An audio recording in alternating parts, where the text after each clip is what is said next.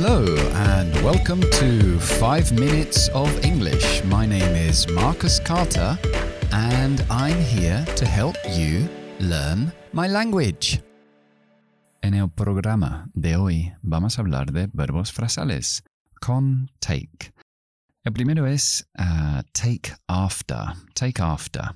Take after significa parecerse, o bien físicamente o en carácter a alguien de tu familia. Por ejemplo, I take after my grandfather. Me parezco a mi abuelo.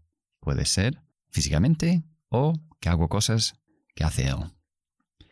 El siguiente es take to. Take to, con T-O, significa uh, gustar algo.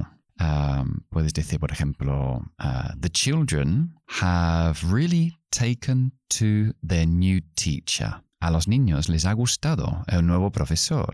Uh, the children have really taken to their new teacher. El siguiente es uno muy famoso que es take away. Take away. Y lo conocéis a lo mejor por la comida de, para llevar. Take away food. También lo puedes utilizar en cualquier contexto de llevar algo y alejarte con, con ese algo. Por ejemplo, can you take this telephone away? ¿Puedes llevarte este teléfono de aquí? El siguiente, metemos el objeto entre el verbo y el adverbio take something back. Recuerda que cuando ponemos back después de un verbo, lo que estamos haciendo es expresar el retorno de ese verbo. So take back es como return, retornar, devolver. Por ejemplo, I'm going to take these trousers back to the shop. Voy a devolver estos pantalones a la tienda. El siguiente, muy famoso también, o muy común, y es take up.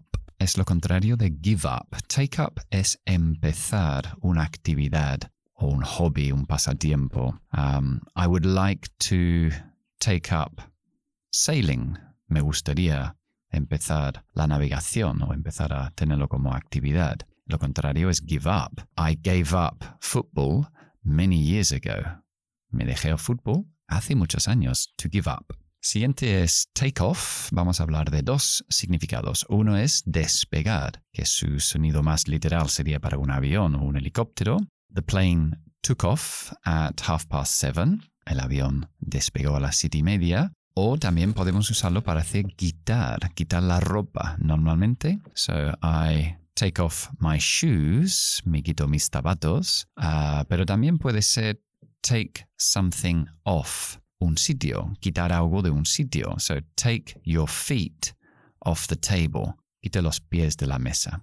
Otro es take over, que es coger, coger el control de algo. Lo utilizamos mucho en contextos empresariales. Podemos decir que um, una empresa uh, took over otra empresa, cogió el control. No sé, HP took over Compaq many years ago. Uh, y el último es uh, to take on. To take on es como contratar, también en el sentido um, empresarial. To take on people, podemos decir to contract o to hire, que es como alquilar también. O to take on, podemos decir que this company is taking on new staff at the moment. Esta empresa está contratando nuevo personal en este momento.